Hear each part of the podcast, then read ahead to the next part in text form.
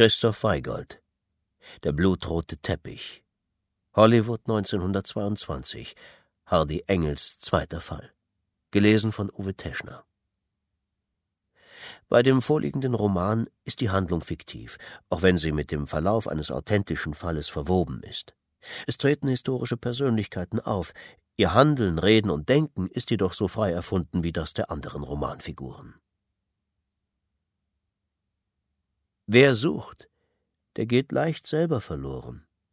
Friedrich Nietzsche. Also sprach Zarathustra. Es gibt ebenso wenig eine hundertprozentige Wahrheit wie hundertprozentigen Alkohol. Sigmund Freud Prolog Noch heute, zwanzig Jahre später, erinnere ich mich ganz deutlich an das erste Erdbeben, das ich in Los Angeles miterlebt habe. Vielleicht liegt es daran, dass es sich ereignete, während ich gerade zwei Mörder verfolgte. Sie waren in großer Eile losgefahren, nachdem sie ihr Opfer von dem hohen Haus gestoßen hatten, direkt vor meine Füße.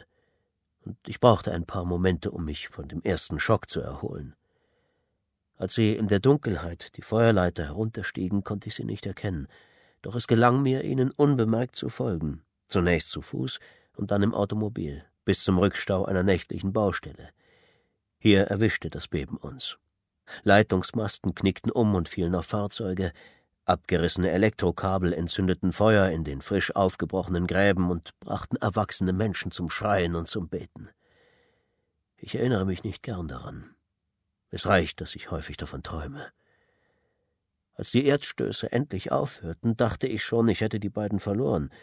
Doch kaum hatte ich es geschafft, mit dem Oldsmobile aus dem Chaos der zerstörten Baustelle herauszufahren, entdeckte ich an der nächsten Kreuzung erneut ihren Packard, der gerade nach rechts abbog.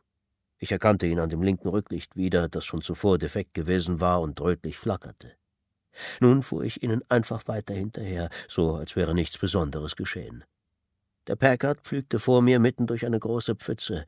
Das Wasser spritzte auf meine Windschutzscheibe und ich betätigte den Scheibenwischer, um wieder klare Sicht zu bekommen. Wir fuhren den Sunset Boulevard entlang nach Osten. Die beiden Männer gaben mächtig Gas, trotz der unsicheren Straßenverhältnisse nach dem Beben, und so musste auch ich meinen Wagen in hohem Tempo um gestrandete Automobile und um querliegende Palmen und Trümmerteile herumlenken.